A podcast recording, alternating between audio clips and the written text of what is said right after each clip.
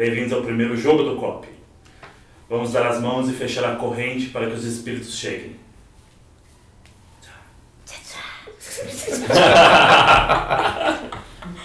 Por favor, concentração. Tem alguém aí? Tem alguém aí? Tem alguém aí?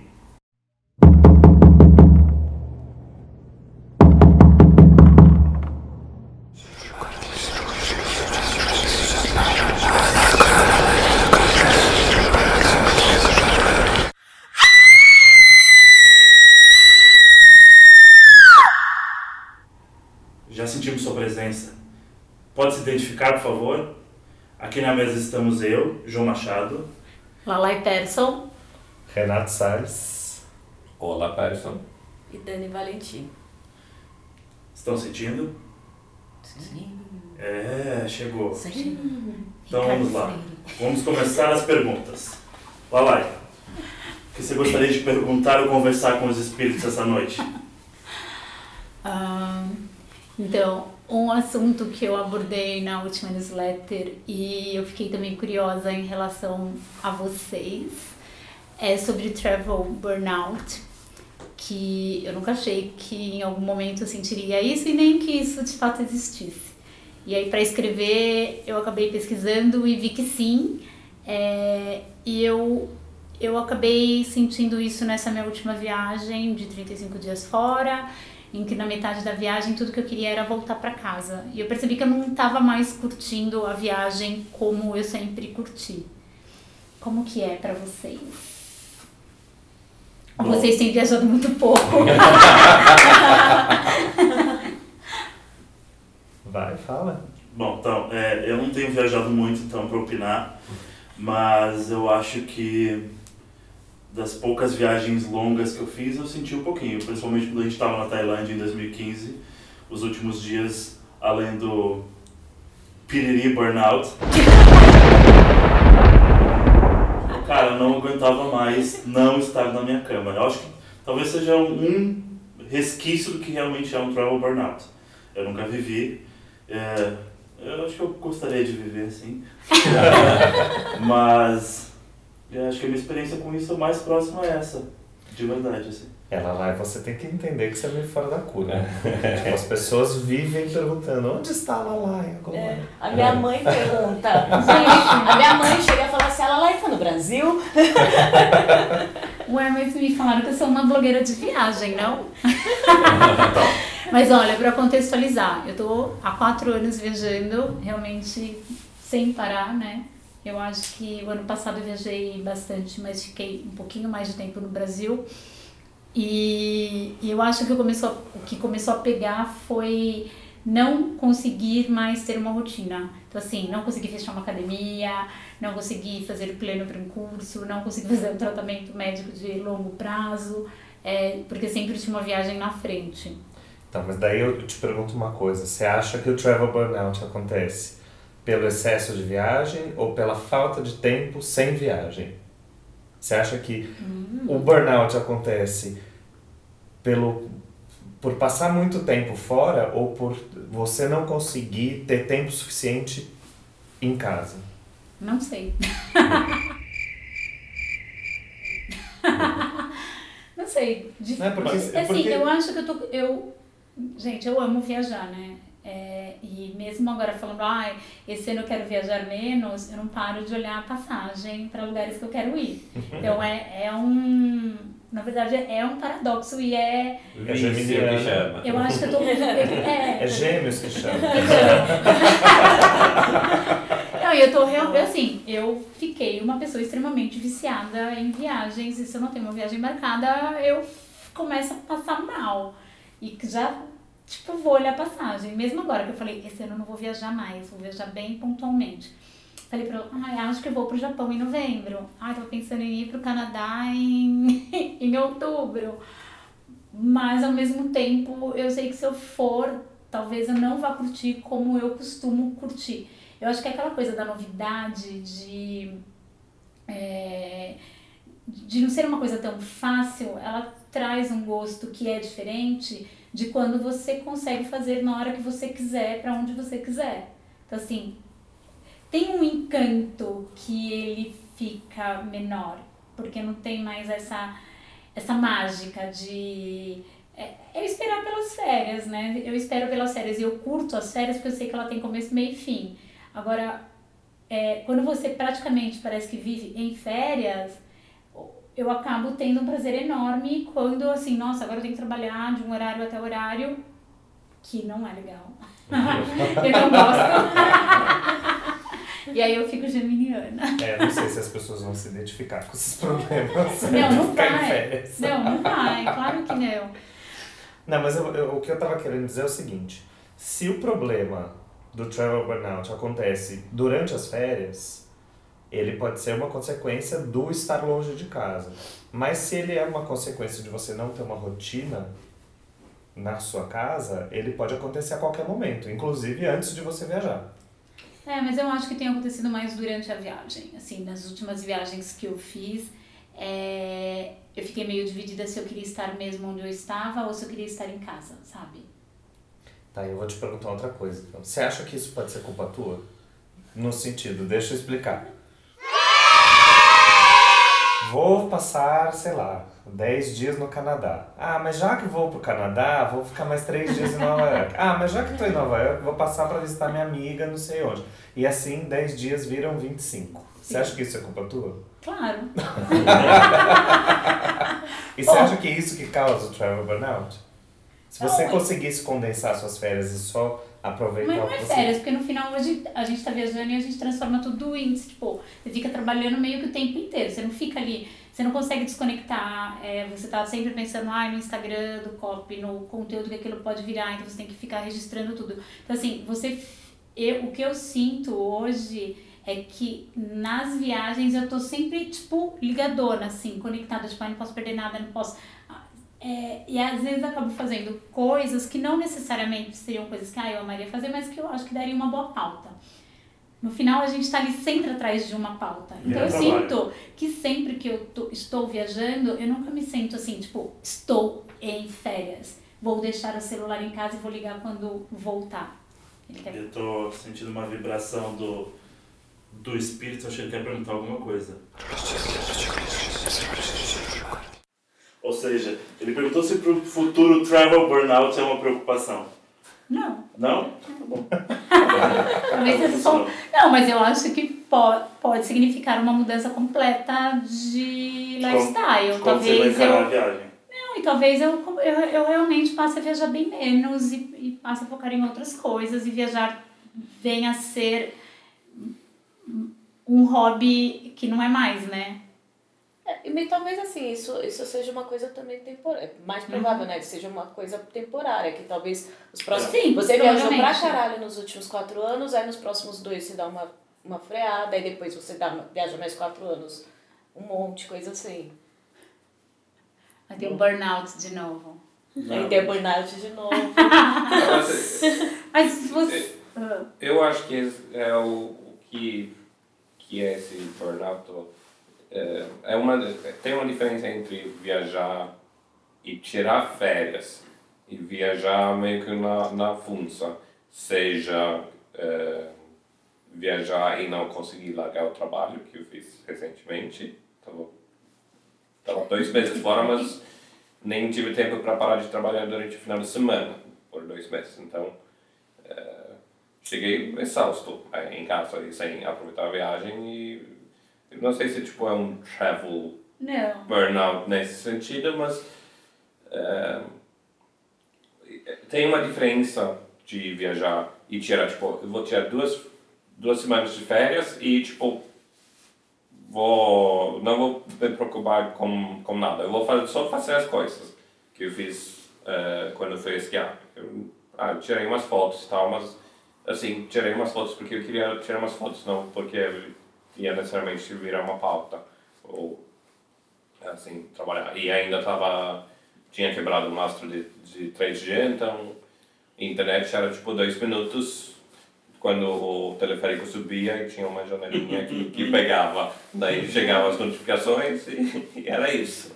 E, e Olá, você acha que tipo é, é, essa questão se dá mais em função do que você está ligada com o Brasil, essa questão do trabalho, o burnout ficar uma, aconteceu por conta disso, ou se você estivesse num lugar completamente isolado, é, você teria mais, é, menos chance de sofrer disso?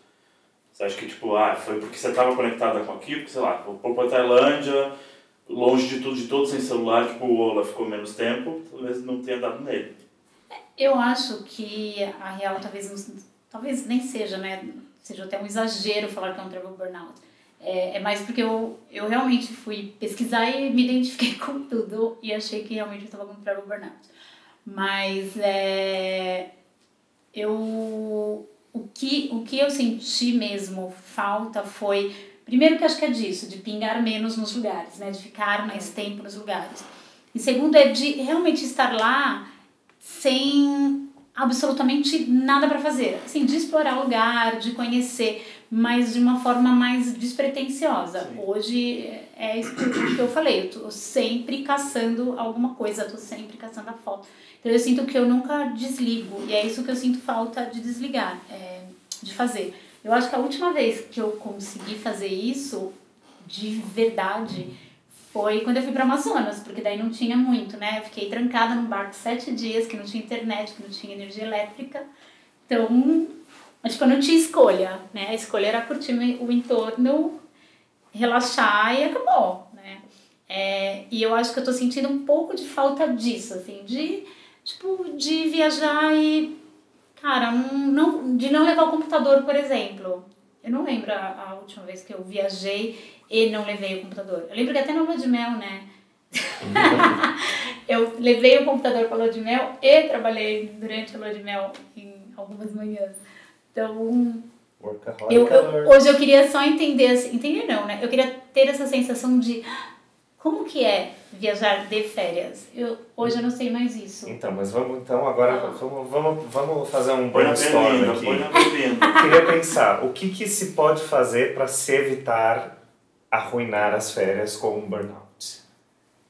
Tem ferramentas que você pode usar para minimizar os efeitos de um travel burnout? Eu acho que esse caminho do desconexão é o melhor. Então, mas, é, mas é óbvio que não dá. É impossível você ficar totalmente desconectado. Ela ficou sete dias, você também ficou sete dias na Amazônia sem conexão. Mas porque lá não existe. Mas, por então, exemplo, você vai para a Europa, em qualquer cidade existe. Uma coisa que eu achei interessante foi uma amiga nossa que acabou de ir para o Alasca e ela comentou, ela falou, eu queria realmente aproveitar o lugar e, e viver a experiência, então eu cheguei lá e não comprei um chip para o celular. Uhum. Eu fiquei dependendo de Wi-Fi de, dos lugares que eu ia.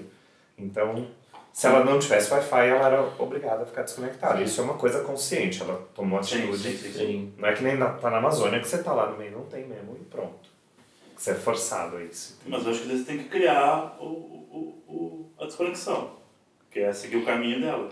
Não, eu acho que tem outras coisas que dá pra fazer. Eu acho que essa história de, por exemplo. Dá três dicas é. no seu, no seu parecer. Eu tô pensando, são coisas que eu acho que talvez funcione, mas uma coisa é tentar fechar uma viagem com um ou dois lugares e não com cinco. Mas eu fui para Tóquio, eu fiquei dez dias só em Tóquio, por exemplo. O filme bate e volta. Uhum. Eu amo Tóquio. E no final, tipo, eu tava muito exausta e eu já queria voltar para casa, sabe? Tipo, no Japão, que é um lugar que eu amaria ficar três anos. Então, por que que você... Então, mas foi que dali que eu comecei a perceber que eu realmente estou cansada. Não, isso é né? é acumulativo. É, né? Não foi... Tipo, agora pra mim foi assim, tá, foi muito tapa na cara de perceber isso e assumir.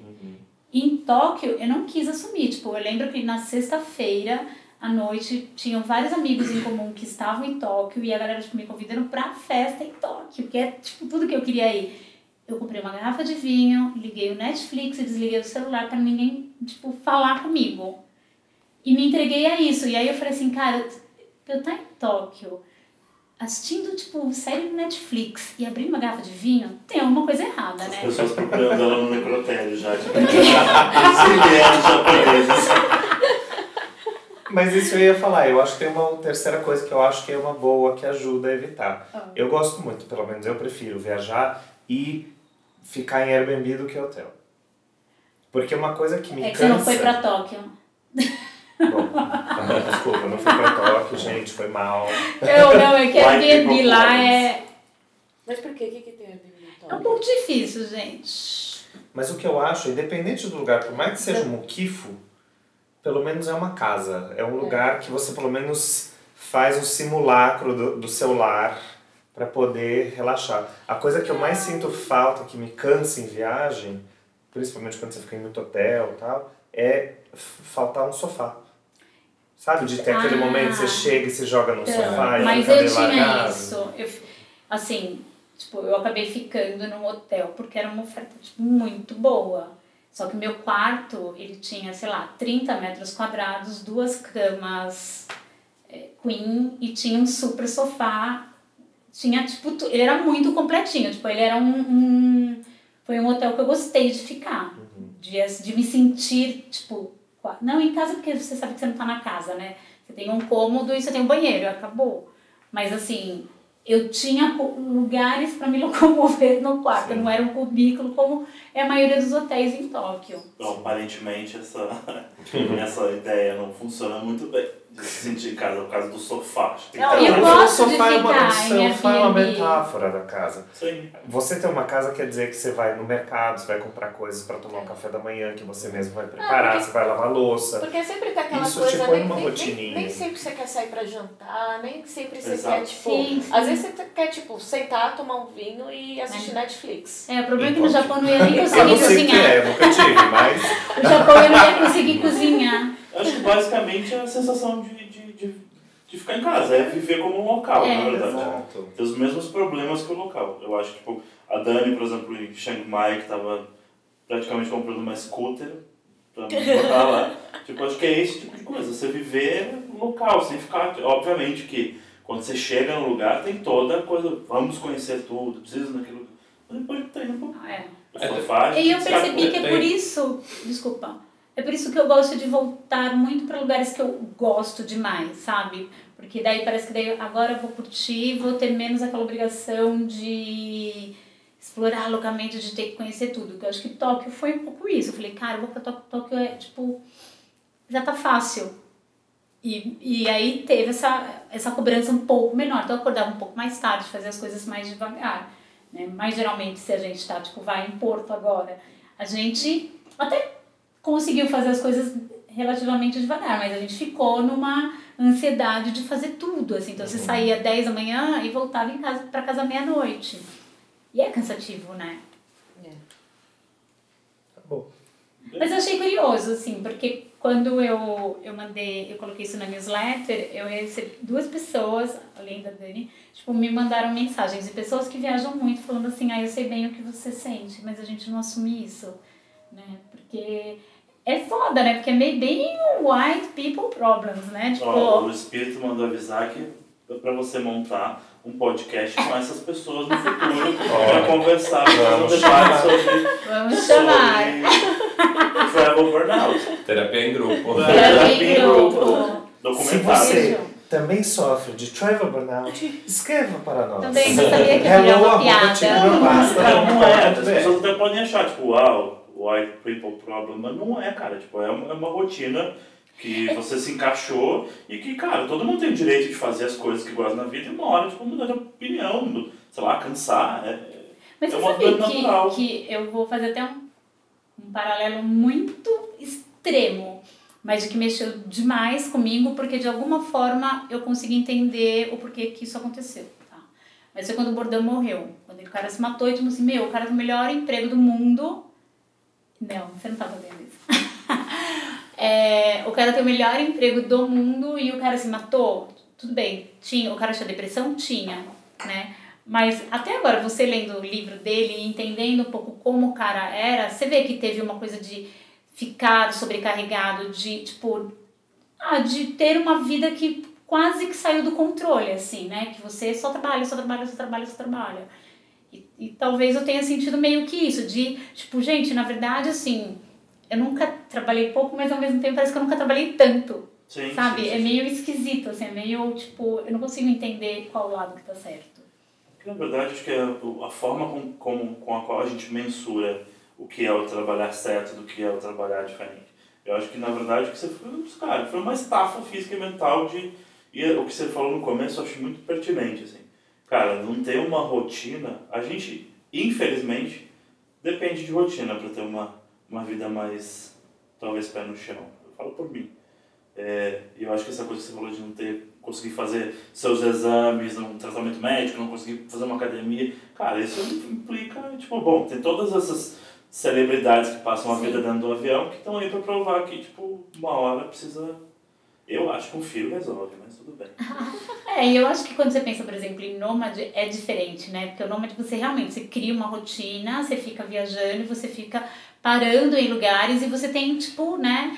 é, ali meio que uma agenda que você cria pra você, pra conseguir dar conta disso. Se eu não me engano, o Nômade também não tem um lugar de voltar. Geralmente o Nômade vende tudo Sim. e cai no mundo simplesmente com a roupa do corpo, umas coisas pequenas, não tem. E talvez o, o lance de você ter uma casa, ter um farol para seguir para voltar, te deixe ancorada aqui de alguma forma.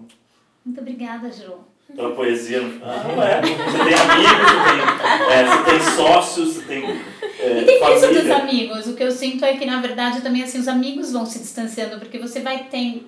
Começa a ter menos afinidades, né? Porque daí você tá vivendo uma outra vida louca, Sim, sim. que de repente você já não tem mais o que conversar com, É com porque a as vida aqui pessoas. continua, né?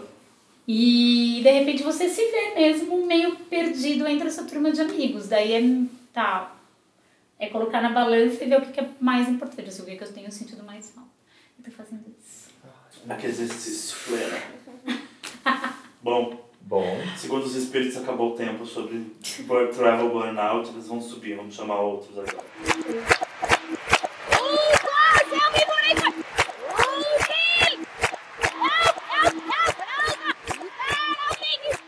é, bom, já que veio o assunto, né, já que propuseram aqui que uma solução para o Trevor Burnout seria ter filho, porque o filho te amarra. Não é bem isso. O filho não te amarra, o filho só te deixa um pouco mais dependente de um lugar.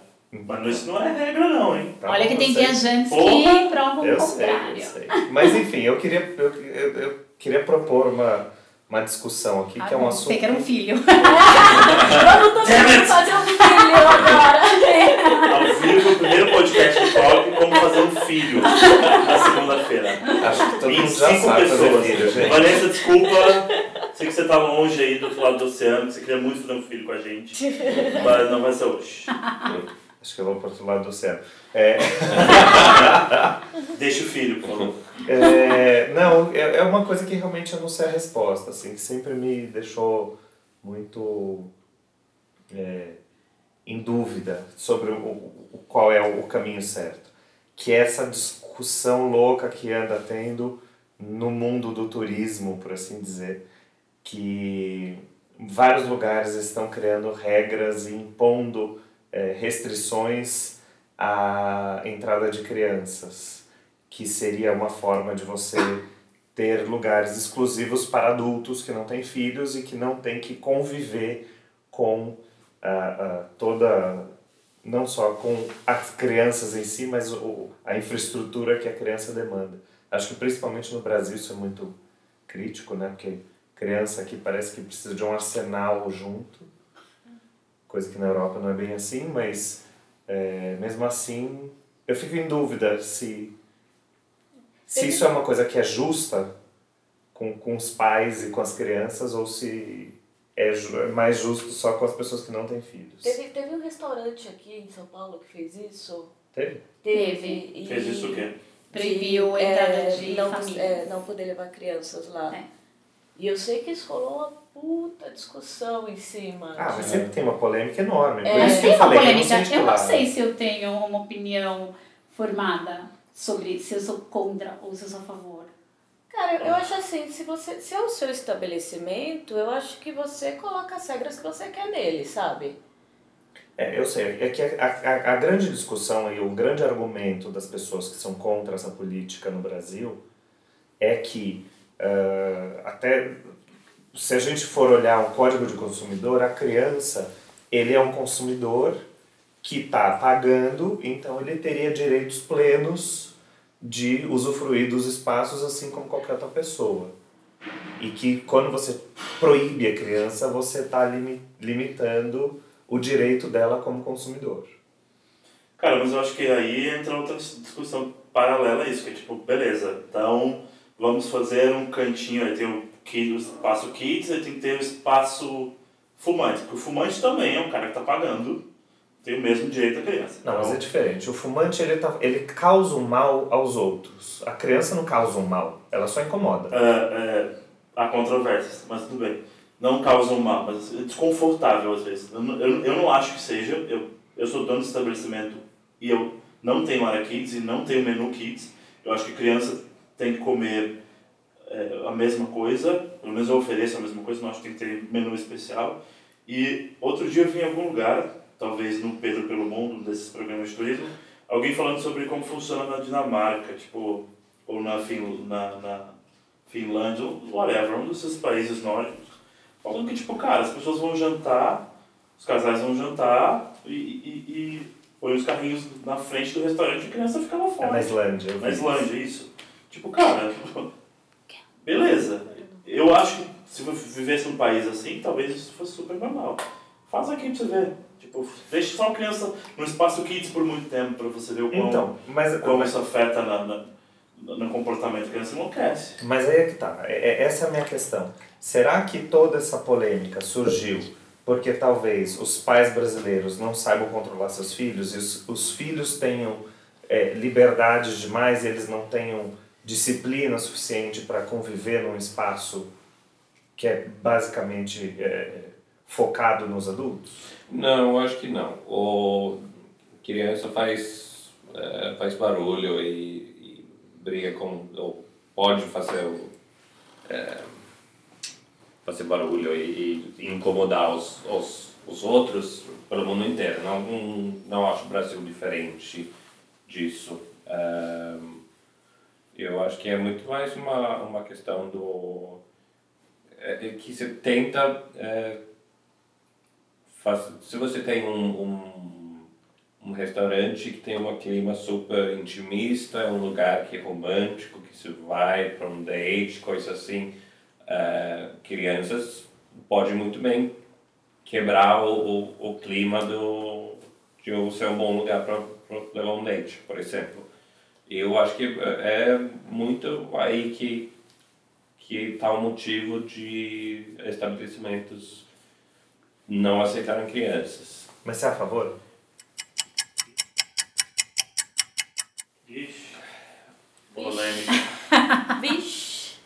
Não, porque assim, Ah. pelo que você está falando, então assim, um, um, um lugar que tem um, um- um ambiente específico que seja realmente focado só em adultos, então eles têm a liberdade de proibir a criança para preservar aquele ambiente. É, Existem, existem casos que são mais claros, onde que faz total sentido. Um clube não, não admite crianças, Mas aí tudo bem, aí você tem uma restrição de idade, né? sim, mas é meio que a mesma coisa. Não, não é. De, Clube que você fala do que? Qual que tipo de clube? existem clubes, sei lá, clube de charuto, Ah, tá. clubes de jogos, que realmente assim, são atividades que são impróprias para criança e são inclusive proibidas para criança. Então, é, Mas eu, eu tava em Estocolmo e fui encontrar uma amiga de lá que levou a filhinha dela e a gente foi tomar um café. E logo que a gente chegou no café, ela teve um pouco de dificuldade de achar um lugar apropriado para deixar o carrinho, que é uma coisa meio assim, meio fácil na, na, na Suécia, né? E a gente entrou e a filhinha dela tava super assim, tipo, agitada e gritando e, e fazendo bagunça e tal. E, e, é- e as pessoas realmente assim olharam um pouco meio torto, que não é uma coisa muito comum. Na Suécia eu, eu, eu percebo que geralmente é tudo muito friendly assim com, com crianças. E aí na hora que a gente saiu ela falou assim, nossa, primeira vez que eu vou num lugar aqui em Estocolmo que eu que ficou muito claro pra mim que criança não é é bem-vinda, tipo, não tinha cadeirinha para colocar criança, o lugar que eles onde eu deveria deixar o, o carrinho, eles colocaram coisas para não colocar carrinho. E eu percebi que olharam, tipo, as pessoas do café olharam para mim meio, né? E que não é uma coisa muito comum, mas talvez seja uma coisa que também já esteja surgindo por lá. Você falando das diferenças, tá? De, tipo, de Brasil e Suécia, né? Mas a menininha, ela, assim, ela agiu que nem crianças aqui agem, como crianças, né?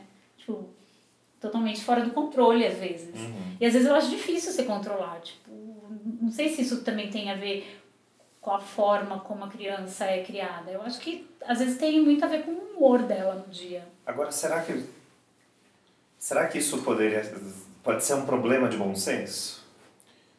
Aqui ou lá fora?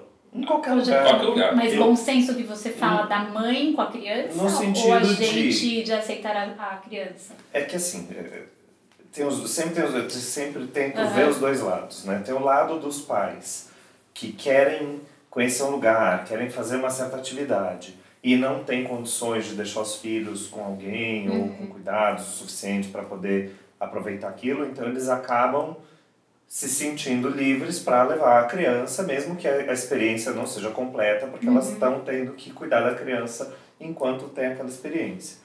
Mas, ao mesmo tempo, será que não é também um- uma falta de bom senso de alguns pais, talvez, é, não considerarem os outros na hora de levar crianças para lugares impróprios, tipo um restaurante mais romântico, que tem um ambiente mais reservado? Eu, eu acho que muitas vezes é, o, o lugar que proibiria a entrada de crianças é, são lugares que é, não vão ter uma, uma estrutura, não vai funcionar muito bem para uma criança. Uma, um, um lugar que uma criança tipicamente não, é, não gostaria de estar. E talvez quando, quando daí vai, E eu acho que daí a criança realmente fica mais irritada quando ela tá num lugar assim, porque, tipo, a luz baixa, né? Não tem, tipo, é tudo muito... A comida é muito elaborada, o paladar dela, enfim. Eu passo por isso.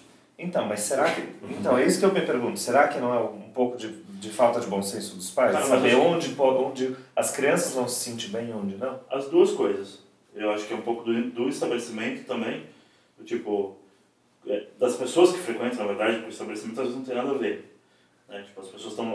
O estabelecimento oferece essa infraestrutura, cara, eu, eu, eu vejo várias crianças que, que, que vão em lugares que não tem infraestrutura para criança e tá tudo bem, sentam lá com os pais, comem e vão embora. Então, comem, às vezes, coisas super sofisticadas. Eu acho que o que aconteceu no Brasil, por conta dessa, dessa coisa de, tipo, de levar as crianças para todo lado e, e precisar de um lugar preparado, que virou uma grande indústria de, de tipo, é, kids friendly, sabe? Então tem, tipo, parquinho, tem sala de jogos, tem não sei o que, tem não sei. Tudo para distrair a criança 100% e deixar os pais lá comendo na boa. Só que, cara, no final das contas, você tá, tá com a família para todo mundo se, se, se, se aproveitar da- das coisas juntos. E eu acho que no, no, no caminho inverso, a gente também às vezes tem que ser um pouquinho tolerante com a, com a mulher e o bebê chorando na mesa do lado, sabe? Porque, tipo, Ah, cara, é acontece. um isso ser humano sim, que quer tipo, curtir a vida, que quer tomar um café gostoso, que quer comer num lugar gostoso. É meio, meio, meio a meio, na minha opinião. Então, mas, bom, não sei. É, A gente vai ficar Mas e você? dando Mas você, você tem uma, uma opinião? Qual que é a sua opinião? Cara, eu acho que no fim das contas, eu sou a favor de que as pessoas tenham o direito de limitar a entrada de crianças. Tá? Eu, a gente está falando muito de restaurante, mas tem muitos hotéis que Sim. fazem isso. E principalmente um hotel é, né, ele tem uma infraestrutura específica para atender pessoas adultas e uma outra Sim. infraestrutura para atender crianças. Então, se ele não tem a infraestrutura para crianças, eu acho absolutamente é, é, é, sensato que ele tenha um público específico para atender. E ele limite isso. É, é, essa história do Código do Consumidor, eu acho, eu até entendo né, juridicamente o que ela quer dizer, mas eu acho que ela extrapola um pouco também no, no, no direito da pessoa que está oferecendo o serviço. Porque ela está pensando o negócio dela com um público específico e de repente ela tem que começar a abrir o leque para atender gente que ela não estava preparada. E, às vezes até colocar em risco, né? e às vezes até colocar em risco o público dela. Cara, são duas coisas. Igual, tipo, é, é, criança em voo. Tipo, não tem... Acho que pra gente que não tem filho, tem soa um pouquinho mais pesado ainda, porque a gente não tem empatia dos pais com uma criança desesperada dentro de um avião. Quem aqui nunca passou por uma criança Passei desesperada? agora na volta. Eu passo, gente, Eu eu, não sei que é não crianças. passar. Sempre tem uma criança Eu chorando. estava do lado. comentando com o rei, outro dia eu li um Todos negócio. Mas por isso que eu comprei o melhor fone anti-ruído. Eu eu comprei não, né? O Ola me deu. Mas eu tava lendo. eu Tá aí, gente, dica quente. Fone É. anti-ruído. Olha, coisa o que- juízo é, é vida pra, que o rei pra falou, que é essa coisa da, da, do controle dos pais. Eu li outro dia, uma conhecida minha no, Instagram postou uma foto de dentro do avião, o voo que saía de Curitiba, se não me engano, e ela contando a história de que eles estavam já há uns 30 minutos taxiando e não saíam do, do, do, do, lugar de jeito nenhum, não sabia porquê, e daí viu a comissária indo para trás para frente, falando no telefoninho lá e tal. Diz que, é, sei lá, uns 40 minutos depois, o comandante avisou que eles iam voltar para o Finger, porque tinha uma criança no voo, tinha um passageiro que se recusava a botar o cinto de segurança. E aí foram descobrir, era uma criança cuja mãe não queria contrariar o filho, que não queria usar o cinto de segurança, então eles foram retirados da aeronave e o voo Nossa. demorou uma hora e meia para sair do, lugar. E daí, tipo, cara, é o que eu Aí é falou. sem noção, Aí é um né? pouco sem noção. Acho que são, são, cara, são dois pontos. É um pouco dos dois lados. É a questão dos pais que também não põem limite, porque eu conheço alguns pais que não põem, põem limites nos filhos, seja dentro do avião, do restaurante, ou até tipo, na portaria do prédio. E também tem a questão do, do, do bom senso das pessoas que estão ao redor, né? É, mas aí as pessoas que estavam nesse avião podiam completamente perder o senso porque essa mãe realmente. Cara, É. até se, se quiserem eu procuro o, o post e colo embaixo nos comentários pra galera ver, pra não achar que eu tô mentindo. E pra mim foi tipo, eu fiquei boquiaberto, porque se fosse meu filho, ia rolar uma meinha na boca e um... Não, mas cinto gente, já aconteceu, né? Tipo, de você estar num lugar e ter uma criança completamente descontrolada que de repente cisma com você e os pais estão nem aí. Nossa, eu já peguei um voo que Já tinha umas aconteceu. 10 crianças que acharam que era um parque de diversões o avião. Que elas corriam pelo corredor, pulavam nas cadeiras. E os poucos passageiros que não tinham filhos estavam com uma cara de.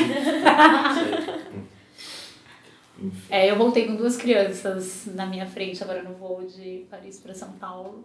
Mas aí eu estava com o meu super, so, meu super fone E e com o meu super, minha super melatonina e linda. aí eu tava ali ouvindo aquela, aquela playlist é, para dormir do Chicken or Pasta. dormir. Funcionou, hein? Escute agora no Spotify. É, escute agora no Spotify, Chicken or Pasta. Muito bem. Playlist para dormir. Né, E as pessoas todas cheias de olheira e você, linda, maravilhosa, descendo. Esticada. É. Nem Gente, econômico. depois quem puder também dê sua opinião. Fala aí o que, que você É. acha. Pode ou não pode, deve ou não deve. O que, que você acha dos pais sem noção?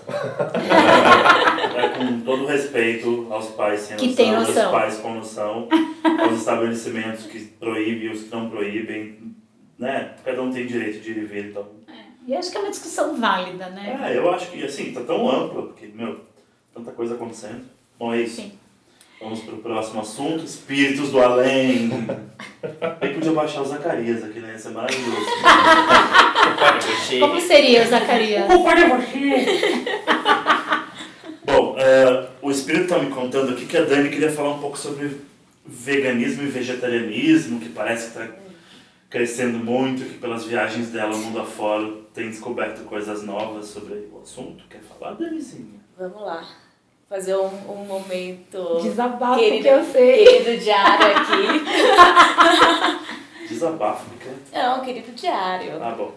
É, bom, é, 20, an- 20 anos atrás eu resolvi que eu ia tentar parar de comer carne. Isso era com três anos, então. É, claro. Claro. Menina sempre Óbvio! decente. O leite agora só de. De amêndoas, por favor, senhora. Senhora minha mãe. Senhora minha mãe, leite de amêndoas. Desculpa, vamos lá. E aí, e assim, e, tipo, eu venho de uma família super carnívora, meu pai acha que não é uma refeição se não tem A mistura. se não tem a mistura. então, assim, foi uma coisa que eu falei, ah, vou tentar, vamos ver o que, que vai dar. Eu não achei que eu ia durar uma semana. E estamos aí firme e fortes até hoje. Duas décadas já? Duas 20 anos. décadas. Caramba, 22. parabéns. Precursora do vegetarianismo no Não, mas eu tenho, eu tenho certeza que eu como muita carne sem saber. eu não sou hipócrita o suficiente de falar, nossa, eu sou super livre de crueldade. Só os caldos de peixe na Tailândia. É vegetariano? É, tem caldo de peixe? Tem. Não, gente, uma vez eu fui comer na... lá em Campinas e do tipo, olha, eu não como carne, tem carne? Não, não tem. Abri, tipo, tinha um presunto. presunto é o quê, minha senhora? e aí, bom, e aí que naquela época, tipo, era bem foda, assim, era bem difícil, assim, era, tipo, até, até salada nos lugares... eh, Rolava, Tinha presunto. Rolava não, eu sempre colocava presunto na não, salada. tipo, tinha atum, peito de peru, tudo, as merda toda. E aí, é, aí eu mudei pra São Paulo, acho que São Paulo é bem mais tranquilo. E hoje, assim, a, a diferença é, é gigante. Mas, ao mesmo tempo, é, o, o lance da, de viajar sendo vegetariana, isso influencia um pouco na minha, na- nas minhas viagens. E, por exemplo, o Japão. O Japão é um lugar que eu gostaria muito de conhecer, mas assim, eu não tive até hoje o negócio do tipo, cara, vou, vou pro Japão porque eu acho que eu vou me dar mal. Tem Gohan. É, vai ser isso. Udon com legumes, lamen com legumes. Gohan e Gari. Arroz e gengibre. Um mês. vai ser isso. A lama vai ser difícil, né? Porque Lamen todo, todo caldo de. Pera, mas isso influencia no que? Na decisão pra onde você vai ou influencia no, no, Influ- quão a viagem é prazerosa? Então, eu acho que influencia de, das duas formas, assim. Ele influencia pra onde eu vou. Então, por exemplo, a América do Sul também é uma coisa que eu não exploro muito até hoje, porque eu sei que vai ser difícil. Tipo, Argentina, Uruguai. É. Bom, você teve no Uruguai. Como Peru? Peru não, o Peru tem Mas, por exemplo, eu fui pra. Eu fui pra Colômbia uns, uns dois anos atrás. Não, foi mais, uns quatro anos atrás. E eu penei assim pra comer, sabe? É uma coisa que é difícil. E, e aí agora, aí é o É. momento de desabafo. Odiei Portugal. Falou até rápido pra ninguém entender. Gente... Pipa, a gente vai botar um pipe, né? Não briguem comigo, mas assim, eu tive muita dificuldade pra comer em Lisboa. E, e, e assim, do tipo, ah, às vezes, a galera às vezes é simpática, fala, ah, ó, a gente não tem no cardápio, mas a gente faz alguma coisa. Mas assim, a primeira vez você vai, tipo, beleza, ok. Segunda vez, beleza, de novo. A terceira vez você fala, cara, eu não aguento mais. Comi batata frita. Eu só quero, tipo, apontar pra uma página lá e falar, cara, é isso que eu quero. O que eles faziam pra você comer em Portugal? A maioria das vezes era omelete. Ou seja, se você fosse vegana, eu você fosse tava é, ferrada. Se fosse vegana, já eras. Você tinha ido embora no dia seguinte. Já eras. Ai, Dani, pior é que eu acabei conhecendo uma menina que é uma chefe carioca que tá morando lá em Lisboa e ela abriu um restaurante vegano. Ai, saco. mas, mas o Chegou grande tarde. lance. Mas, mas sabe qual que é o foda? Porque o lance é que assim, é, beleza, você comer às vezes num restaurante vegetariano, vegano e tudo mais. Mas assim, você também não quer comer todo dia num restaurante vegetariano barra vegano, você sabe? quer ir no restaurante que todo mundo tá indo. Você quer ir no restaurante. Por exemplo, eu fico, eu fico com muita dó do Danilo, assim, sabe? Porque às vezes ele, tipo, tinha uma, uma, uma marisqueira. Só explica, o Danilo é o boy, viu? É o boy. É o boy magia. Te amo. Danilo. Danilo, tá ouvindo? E aí, do tipo, tinha um negócio lá que era Ramírez, Marisqueria Ramírez e tudo mais. E ele tava morrendo de vontade de ir no negócio. E eu, tipo, ai, puta, eu não quero ir lá. Porque, tipo, não vai ter o que eu comer lá, sabe? E, e aí, no final, é isso, assim. Eu acho que influencia o quanto eu gosto de um país, o quanto eu tenho de dificuldade de comer no país. E eu acho que isso pra todo mundo, não é Sim, só, tipo, dúvida. pra vegetariano. Sim. Eu acho que se você for para um lugar aqui do tipo, ah, se você não gosta de caldo de peixe, você vai pra Tailândia. Quebra o copo. é. O espírito sobe na hora. Mas, ó, me diz uma coisa. Eu lembro que você comentou, quando você voltou do Uruguai, que foi muito surpreendente, porque o Uruguai é um lugar cheio de carne. Sim. Basicamente, basicamente é, é, é só carne. Foi, foi surpreendente, né? É, então, porque o Uruguai, até onde eu vi, eu acho que é o lugar do mundo que mais consome carne, assim, Sim, por, sim. por habitante. Sim. É um negócio, tipo, absurdo, assim. E... Só que lá tem um grande lance que se chama pizza. Aqui em Portugal, aparentemente, Mas a tem da Itália é mais perto da Itália. É português, né? Pizza português. né? Mas lá, qualquer botequinho tem pizza. Eu não sei o que acontece ali. Qualquer botequinho tem pizza. Então, do tipo, era aquela coisa, se não tiver comida pra mim, tem pizza. Olha, na Islândia também, lembra É. disso? Islândia, A Islândia você vai no nossa. restaurante japonês, aí tem pizza. Você vai no restaurante mexicano, tem pizza. Lavanderia e pizzaria. É, Era tipo isso, a gente foi no mercadinho que tinha pizza. Foi. A gente passando fome, né? A gente passando fome, aberto. a gente entrou no supermercadinho, daí tinha pizza quente. É normal, né? Mas, mas no, no- voltando à história do Uruguai, foi fácil, fora a pizza, tinha outras coisas? Então, tinha, assim, eu achei. Deu, deu pra comer, deu, foi, foi menos aterrorizante do que Lisboa. Mas qual foi o melhor, a sua melhor experiência sendo vegetariana, assim, no mundo? É... Melbourne. Melbourne é fantástico. Melbourne é o Aqui, paraíso. mas Melbourne é tipo... É que, É o é que o lance, tipo, ó, não tem como negar. Tipo, cara, a Índia é outra coisa. É aquela coisa, eu lembro que eu fui, tipo, no, eu tava viajando de carro de, acho que de Delhi até Agra. A gente parou num lugar que, tipo, não tinha, não tinha a privada do banheiro, não era nem um fosso nem nada, sabe? Mas era uma privada que, tipo, não dava descarga e aí tinha um cocô flutuando, sabe? Que E a- boa. Visualiza. Quebra o copo. Quebra o copo. Só que, tipo, é um lugar que, cara, eu conseguia comer tranquilamente. Claro, óbvio. Porque tem comida em tudo quanto é lugar, É. assim. Melbourne é do caralho, assim. É... Berlim é muito bom. Eu acho que a Europa, no geral, tirando Portugal e França, Paris tem bastante até, eu acho. mas já agora. Você sabe que do tipo, eu fui pra. Eu fui, eu fui uma vez a trabalho pra lá, eu não fiquei necessariamente em Paris. Eu fiquei, tipo, meio que do, pertinho, mas você dava pra você ir de trem até Paris, Osasco assim. É, o Osasco, foi por aí. E do lado do meu hotel tinha uma churrascaria e um McDonald's. Check. Não, aí eu, tipo, eu comprava queijo e vinho toda noite, assim. Mas eu fiquei pensando, você falou da pizza no Uruguai, você já foi pra Itália?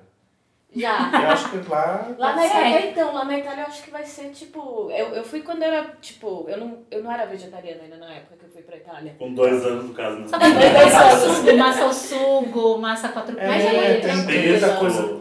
Então lances têm- da, da, da, berinjela parmegiana, né? Da mesaluna lá. Não, mas eu acho que mais porque, como eles têm esse, esse, esse rito né, de ter o primeiro prato e o segundo prato, e o primeiro prato sempre é uma massa e é sempre uma coisa mais leve. E o segundo prato é onde tem a carne, o peixe. É. Então você sempre vai conseguir se virar com esse primeiro prato. Porque daí sempre tem um espaguete, tem um cavioli, tem um, um canelone, sempre tem alguma coisa. E Hum, muito, tem molhos de queijo, molhos de tomate, é, pestos. Então eu acho que ali você vai É. se dar super bem. É, não, eu acho que vai ser tranquilo.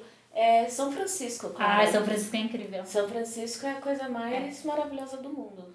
Também, qualquer lugar. São Paulo. São Paulo tá ficando Ah. muito ímpar nesse sentido também. né? Acho que São Paulo tá bem servida. Eu acho que São Paulo tá bem incrível, assim. Eu acho que é, você tem, você tem muita coisa. é, você tem muita coisa de boa qualidade rolando aqui, sabe? Porque é esse negócio, assim, quando com os meus três anos eu virei vegetariana, era só. Era, era prato de. Era prato carnívoro feito com soja. Sim, É. sim, sim. Proteína texturizada de soja, Sim. tipo, Era. a meca, era o frango um catupiry da atualidade. Era tipo isso, assim, e hoje, e mesmo vegano, assim, eu acho que tá tendo tanta coisa vegana Sim. legal. Porque assim, vegetariano já faz um tempo que já tem algumas coisas ah, massas e boas, assim. Mas assim, de uns dois anos pra cá, Falou um boom, né? o lance do veganismo, assim, tá, tá explodindo, Se não me assim. engano, o Brasil cresce 40% por ano. Não, a população vegetariana do Brasil parece que é enorme, Sim, assim. sim. É muito grande o negócio. Um lugar que eu achei também bem, assim, bem bom pra vegetarianos é Bali. Ah, Pode é? ir pra lá. Vai pra Ubud, ó, faz esse plano. Você não fica dois meses por ano. O Uhum. Ubud é super barato, é incrível, incrível, incrível. E é super fácil ser vegano, inclusive. E tem internet boa? internet boa, barata. Bah. Muito coco. E você Ai, vive de delícia. motinha, só com vocês são motinha. que é um problema pra mim, né? Mas você andou de motinho? Só na garupa. Da Vanessa.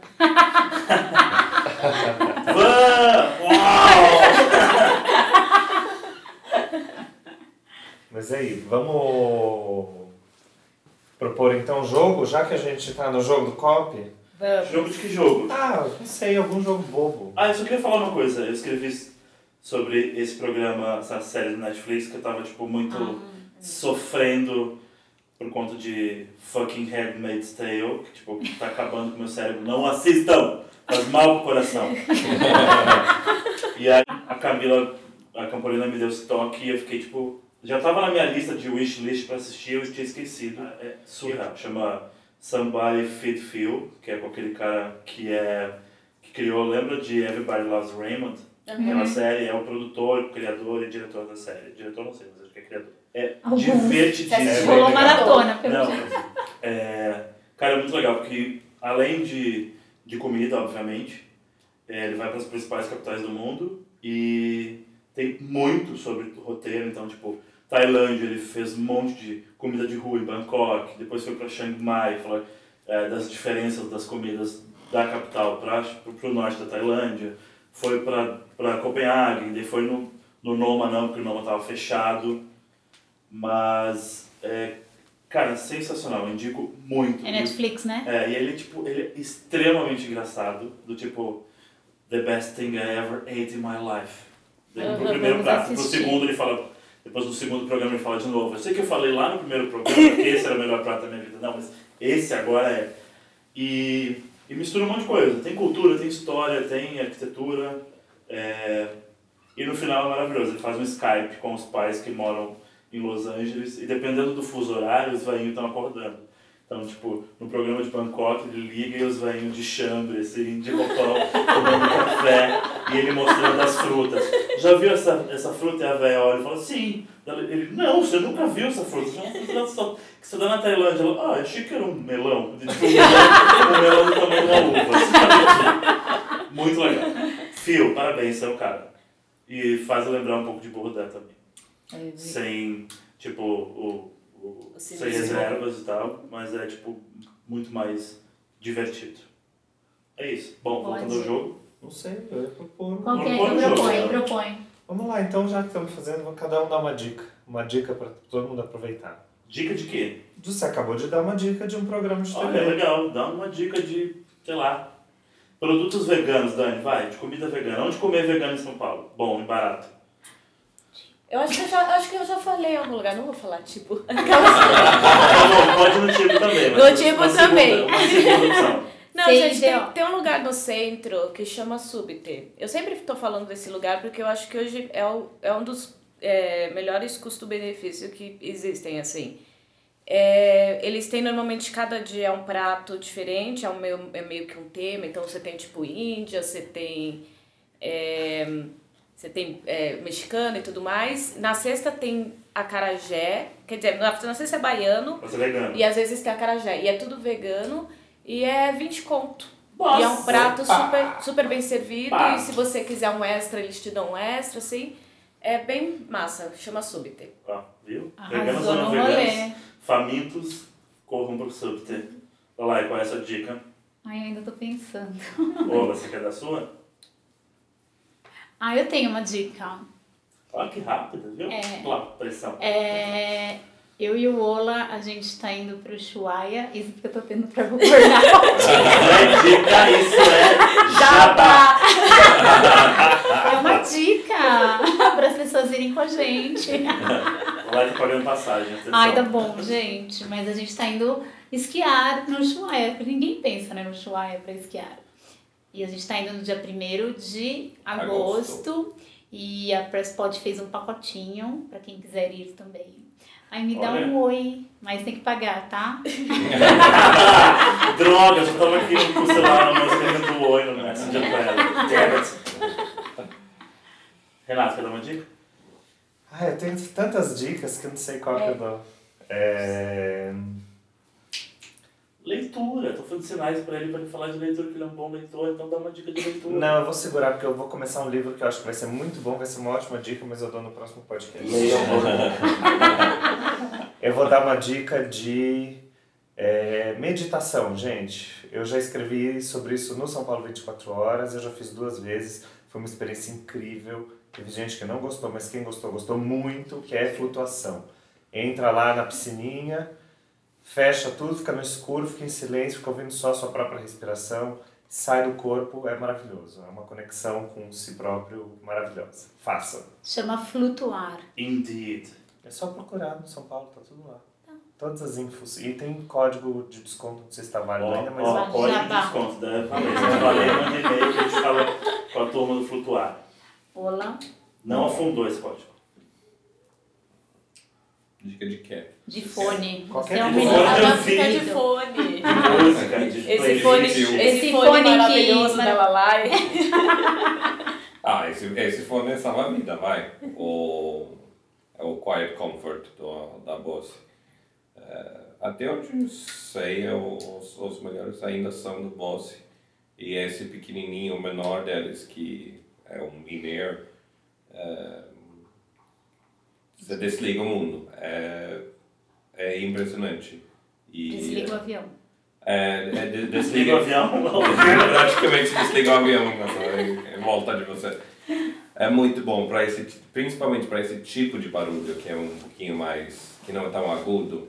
Você ainda meio que o ouve, que, que existem crianças, você ainda ouve, mas o, esse, esse barulhinho do, do próprio avião meio que sai. Você, fica, fica meio assustado de quão barulhento que tá em sua volta quando você tira. E qual é a faixa de preço? Caro. É carinho. Dois é, é um investimento. É um investimento. Deve ser em volta de 250, 300 reais, alguma coisa assim. Não, não é. Não, Não, dólar, dólares. Dólares. É, 250, 300 reais. Nossa, É. cara, comprar cinco. Não, ele custa, do, eu acho que 250 dólares. Alguma coisa menos. Assim, ou talvez até 300. É. Deve Pois ter caído desde, desde que comprei. a gente põe o link na, da Amazon para quem que tiver rico e É, as- tiver de gastar. Ah, te- te- sempre tem no, no Duty Free, nos, nos grandes, praticamente sempre tem. Pra A comprar. gente vai pôr todos os links e dicas, tudo no texto que vai estar abaixo ou acima, não sei muito bem. A gente não sabe onde vai mas vai. Vai ter um- Tem algum lugar. Eu não tenho uma pergunta final. Passe um texto. A pergunta final que a gente vai deixar é a seguinte: o que faz um podcast de qualidade? O que, que você, na opinião de vocês, tem que ter num podcast? Qual é o formato que tem que ser? O que vocês sugerem para o próximo jogo do Corpo ser incrível? Isso É aí. isso. Façam perguntas, invoquem os espíritos e, e tragam dicas pra gente. Isso também. aí. E se alguém quiser participar também, né? É, a gente está convidado, tem drinks. Tá convidado Conta não, calma aí, a gente vai convidar ainda. Senão vai aparecer 20 mil pessoas. Esses 20 Nossa, que mil audiência! É, eu quero, peraí. viu? É só mandar rua Saturnino de Brito, número 74. Eu não lembro da caixa postal. né? Tá, mas então, é o seguinte, deixa o nome aí que a gente talvez faça um sorteio, sei lá, vamos ver. Mas é o seguinte, por hoje é só, e quem não ouviu o próximo, o espírito que tá aqui mandou avisar que vai puxar o pezinho. Cuidado. E como que faz pra sair o copo? Quebra o Não copo. sair? Quebra o copo, ó. Vai ter um somzinho de copo quebrando e o espírito vai embora.